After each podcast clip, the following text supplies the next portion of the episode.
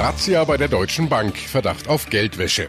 Geld für Digitalisierung der Schulen. Grundgesetzänderung nimmt erste Hürde. Und bundesweit niedrigste Arbeitslosenquote seit der Wiedervereinigung. So steht Bayern da. Besser informiert aus Bayern und der Welt. Antenne Bayern. The Break. Willkommen zum Nachrichtenpodcast von Antenne Bayern. The Break ist die Auszeit für mehr Hintergründe, mehr Aussagen und Wahrheiten zu den wichtigsten Themen des Tages. Es ist Donnerstag, der 29. November 2018. Redaktionsschluss für diese Folge war 17 Uhr. Ich bin Antenne Bayern Chefredakteur Ralf Zinno. Die Fahnder rückten am Morgen an. Ein Großaufgebot. Insgesamt 170 Beamte von Staatsanwaltschaft, Bundeskriminalamt, Steuerfahndung und Bundespolizei. Sie durchsuchten die Geschäftsräume der Deutschen Bank in und um Frankfurt. Etwa ein Dutzend Polizeimannschaftswagen standen da am Morgen vor der gläsernen Zentrale des Geldhauses in der Frankfurter Innenstadt. Beamte in Zivil gingen in den Zwillingstürmen ein und aus. Bilder, wie sie die Deutsche Bank unter ihrem seit April amtierenden Chef Christian Sewing Wissing gerne vermeiden möchte. Der schwerwiegende Verdacht der Fahnder Geldwäsche. Antenne Bayern Reporterin Jasmin Becker berichtet für uns aus Frankfurt. Jasmin, gegen wen wird denn da nun genau ermittelt? Also im Fokus stehen jetzt erstmal zwei Mitarbeiter, ein 46 und ein 50 Jahre alter Mann, aber es gibt auch noch andere, gegen die ermittelt wird. Die Staatsanwaltschaft wirft ihnen vor, dass sie, obwohl es genügend Hinweise gegeben hätte, keine Anzeigen wegen möglicher Steuerhinterziehung erstattet hätten. Dabei sind Bankangestellte per Gesetz dazu verpflichtet, wenn sich der Verdacht auftut, dass hier Kunden Gelder aus kriminellen Geschäften waschen wollen oder sogar der Terrorismus mitfinanziert werden soll. Also sind das hauptsächlich Kriminelle, die diese Steueroasen nutzen. Unter anderem, aber auch Politiker, Konzerne und Prominente nutzen gerne mal Steueroasen. Kann man jetzt natürlich nicht alle in einen Topf schmeißen, aber es sind halt eben die, die so viel verdienen, dass sie einen Haufen Steuern zahlen müssten, aber genau das nicht wollen. Steueroasen sind Länder, in denen keine oder sehr wenige Steuern auf Einkommen oder Vermögen erhoben werden und dadurch dann als Wohnsitz für Personen oder Unternehmen attraktiv sind. Da in den Steueroasen aber keiner wirklich wohnen will, werden Briefkastenfirmen gegründet. Die existieren dann nur auf dem Papier und die Leute können hier ihr Geld waschen, wie man so schön sagt. Und äh, wie ist das Ganze jetzt in diesem Fall aufgeflogen? Tatsächlich durch die Panama Papers, die wurden im Frühling 2016 veröffentlicht und haben seitdem ja schon für einige Skandale gesorgt. Das BKA, also das Bundeskriminalamt, hat die und auch die Offshore-Leaks ausgewertet und dabei sind die Ermittler dann auf Unstimmigkeiten gestoßen. Jetzt hier in diesem Fall geht es um eine Gesellschaft, die zur Deutschen Bank gehört und die ihren Sitz auf den britischen Jungferninseln hat. Dort soll sie 2016 über 900 Kunden betreut haben mit einem Geschäftsvolumen von über 300 Millionen Euro. Danke, Jasmin. Mittlerweile hat sich auch der Sprecher der Deutschen Bank, Jörg Eigendorf, uns gegenüber geäußert und erklärt, wir waren der Ansicht, dass wir alle relevanten Informationen den Behörden zum Sachverhalt Panama Papers bereitgestellt hatten. Selbstverständlich werden wir nun mit der Staatsanwaltschaft Frankfurt eng kooperieren, weil auch wir haben das Interesse, dass die Verdachtsmomente schnell, vollumfänglich aufgeklärt werden. Wir haben in den vergangenen Jahren immer wieder bewiesen, dass wir eng mit Behörden kooperieren und dazu bereit sind. Das werden wir auch nun so halten. Und wenn wir neue Informationen haben, werden wir Sie zeitnah darüber informieren. Diese Razzia sorgt natürlich für Aufsehen und kommt für die Deutsche Bank zu einer sehr ungünstigen Zeit, denn erst im September hatte die Finanzaufsicht BaFin, Deutschlands größtem Geldhaus, einen Sonderaufpasser verordnet. Der sollte darüber wachen, dass die Deutsche Bank Geldwäsche und Terrorismusfinanzierung ausreichend bekämpft. Das war bereits ein bis dato einmaliger Vorgang in der deutschen Finanzbranche. Denn die Deutsche Bank sieht sich nicht zum ersten Mal mit diesen Vorwürfen konfrontiert. Katrin Steinberger aus der Antenne Bayern Nachrichtenredaktion. Stimmt, allein in diesem Jahr kommt schon einiges zusammen. Im Juli zum Beispiel kommen Regelverstöße in den USA, die Deutsche Bank teuer zu stehen. Es ging um verbotene Geschäftspraktiken bei bestimmten Aktienhinterlegungsscheinen. Die US-Börsenaufsicht brummte in diesem Zusammenhang zwei US-Töchtern der Bank eine Strafe von umgerechnet fast 64 Millionen Euro auf. Oder einen Monat vorher im Juni Strafe in Höhe von 177 Millionen Euro, verhängt von der New Yorker Finanzaufsicht. Hintergrund waren Vorwürfe, wonach Händler der Bank über Jahre hinweg den Devisenmarkt manipuliert hatten. Nur zwei Beispiele von vielen aus den letzten sieben Jahren. Aber auch äh, in den letzten Wochen war es ja bereits sehr unruhig. Ja, denn seit Wochen hält sich der Verdacht, die Deutsche Bank könnte auch in den Geldwäscheskandal bei der Danske Bank tiefer verstrickt sein. Die Deutsche Bank war eine der Korrespondenzbanken für die Filiale des dänischen Geldhauses in Estland. Heißt, sie half als Institut mit globaler Reichweite bei der Abwicklung des Zahlungsverkehrs. Weil der Deutschen Bank Transaktionen wiederholt verdächtig vorkamen, beendete sie 2015 die Geschäftsbeziehung mit der estnischen Danske-Filiale. Die Frage ist aber, kam dieser Schritt vielleicht zu spät? Das alles wird jetzt also untersucht und äh, die Durchsuchung heute in den Räumen des Geldinstituts, die hat bereits Auswirkungen auf den Finanzmärkten. Die Razzia hat heute die jüngste Erholung der Aktien des Finanzinstituts abrupt gestoppt. Die Papiere waren am Vormittag um zwischenzeitlich bis zu 4,89 Prozent auf 8,17 Euro abgesagt. Damit näherten sie sich wieder ihrem erst am Dienstag vergangene Woche erreichten Rekordtief von 8,05 Euro. Da hatten unter anderem globale Konjunktursorgen und die trübe Stimmung an den Börsen die Papiere auf den Tiefstand ihrer Geschichte gedrückt. Im bisherigen Jahresverlauf steht bei den Aktien ein Verlust von aktuell knapp 48 Prozent zu Buche. Damit sind die Papiere derzeit der schlechteste DAX-Wert. Mieten, Ferkelkastration und Notebooks für Schulen. Die Liste war lang, die im Bundestag heute abgearbeitet worden ist. Und zum Start der heutigen Bundestagssitzung ging es um eine wichtige Grundgesetzänderung. Die Änderung soll es dem Bund ermöglichen, Milliardensummen in Schulen, Wohnungsbau und auch Nahverkehr zu stecken. Antenne Bayern-Reporterin Manja Borchert berichtet für uns aus Berlin. Manja, bislang durfte der Bund ja keinen einzigen Cent für Schulen zur Verfügung stellen.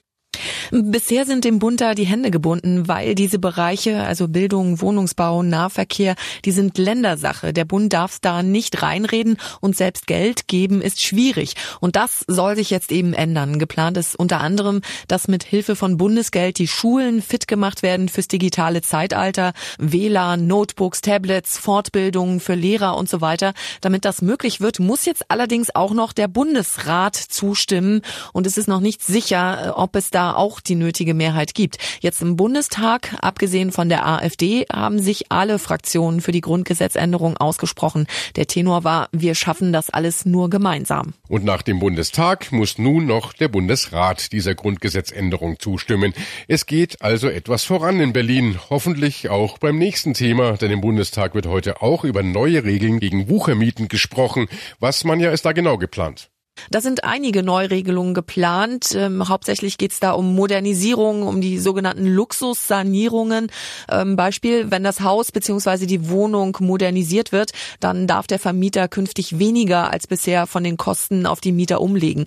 Und wenn der Hausbesitzer eine Modernisierung ankündigt oder durchführt, nur um seine Mieter loszuwerden, dann hat der Mieter künftig Anspruch auf Schadenersatz. Das ist zum Beispiel der Fall, wenn eine Modernisierung angekündigt wird und dann erstmal ein Jahr lang gar nichts passiert oder wenn die Bauarbeiten unnötig belastend für die Mieter gestaltet werden. Zustimmung gab es vom Bundestag heute auch für den UN-Migrationspakt. Das rechtlich nicht verbindliche Abkommen soll sämtliche Dimensionen der weltweiten Migration umfassend behandeln. Oberstes Ziel ist es, auf dem Gebiet der internationalen Migration jetzt stärker zu kooperieren. Bundesinnenminister Seehofer, ja ein Kritiker der Flüchtlingspolitik von Bundeskanzlerin Merkel, hat erst vergangene Woche für diesen Migrationspakt geworben. Das ist der ganz wichtige Punkt der dort von der internationalen Staatengemeinschaft verankert ist, nämlich die Schleuserbanden international zu bekämpfen und es nicht nur einzelnen Staaten zu überlassen. Es ist der zweite wichtige Punkt, der die Herkunftsstaaten und die Transitstaaten in die Pflicht nehmen. Und das dritte ist die Rückkehrverpflichtung ausdrücklich dort genannt dass die Staaten, aus denen die Zuwanderer, die Migranten kommen, auch eine Verpflichtung haben, diese Migranten wieder zurückzunehmen. Und äh, vor der Abstimmung im Bundestag heute griff der AfD-Abgeordnete Gottfried Curio die Regierung scharf an. Dieser Pakt ist ein trojanisches Pferd. Er soll die Beendigung chaotischer Zustände suggerieren und birgt in seinem Innern unzählige neue Probleme. Er propagiert die voraussetzungslose Migration. Er ist nichts anderes als eine verantwortungslose Einladung zur weltweiten Völkerwanderung nach Deutschland ohne Obergrenze. Bundesinnenminister Maas hat den geplanten Migrationspakt der Vereinten Nationen heute nochmal gegen diese Vorwürfe verteidigt. Nationale Hoheitsrechte würden damit weder eingeschränkt noch irgendwohin übertragen, sagte der SPD-Politiker im Bundestag. Tatsachen werden gezielt verdreht und Behauptungen aufgestellt, die an Böswilligkeit nicht zu überbieten sind etwa jene, dass der Pakt das Recht souveräner Staaten bei Migrationsfragen einschränke und ungeregelte Masseneinwanderung zur Folge hätte. Wahr ist, und das steht ganz deutlich schon der Präambel dieses Paktes, die nationalen Hoheitsrechte werden weder eingeschränkt noch werden sie irgendwohin übertragen.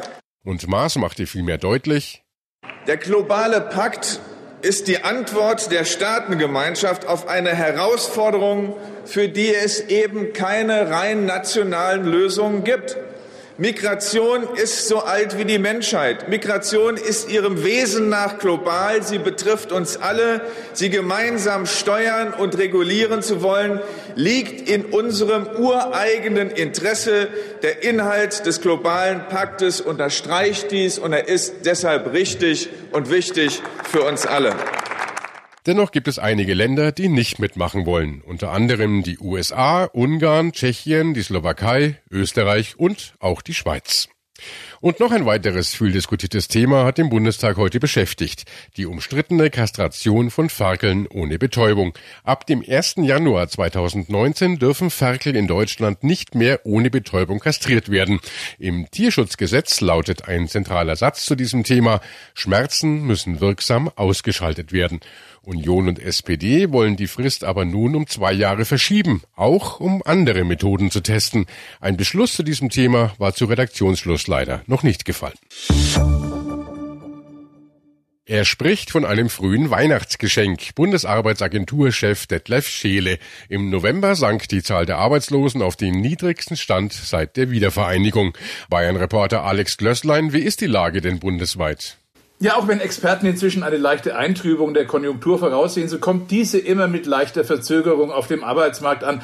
Fakt ist, momentan gibt es in Deutschland immer noch rund 800.000 offene Stellen. In vielen Branchen suchen Firmen sogar vergebens nach neuen Mitarbeitern.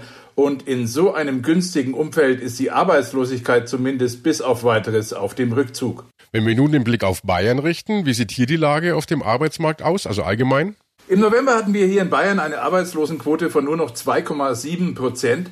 Dazu muss man wissen, dass Volkswirtschaftler ab einer Quote von drei Prozent von Vollbeschäftigung sprechen. Trotz Beginn der kalten Jahreszeit hat die Zahl der Arbeitslosen bei uns weiter abgenommen, sodass in diesem November die niedrigste Arbeitslosenzahl seit 38 Jahren registriert wurde. Dass Bayern mit solchen Statistiken klar die Nummer eins in Deutschland ist, braucht man eigentlich kaum zu erwähnen. Und äh, wo sind bei uns in Bayern die Zahlen am besten und wo leider am schlechtesten? Ja, schon seit Jahren ist der Arbeitsamtsbezirk Eichstätt das Maß aller Dinge. Im abgelaufenen Monat wurden hier gerade noch 1,1 Prozent Arbeitslose erfasst. Es gibt im Freistaat ansonsten ein leichtes Nord-Süd-Gefälle. So sind in Schweinfurt 5,5 Prozent der Menschen ohne Job. Das ist bei uns mit Abstand die ungünstigste Quote. Andererseits gibt es in Deutschland Regionen, wo man heilfroh wäre, wenn man nur 5,5 Prozent hätte. Danke, Alex. Und der Chef der Bundesagentur Scheele rechnet damit, dass bundesweit der Trend sinkender Arbeitslosenzahlen auch 2019 anhalten wird. Eine Wende sei hier nicht in Sicht. Das war The Break, der Nachrichtenpodcast von Antenne Bayern an diesem Donnerstag, den 29. November 2018. Ich bin Chefredakteur Ralf Zinno. Antenne Bayern. Besser informiert. Jeden Tag. Zu jeder vollen Stunde auf Antenne Bayern. The Break gibt's auch morgen wieder um 17 Uhr. Jetzt abonnieren.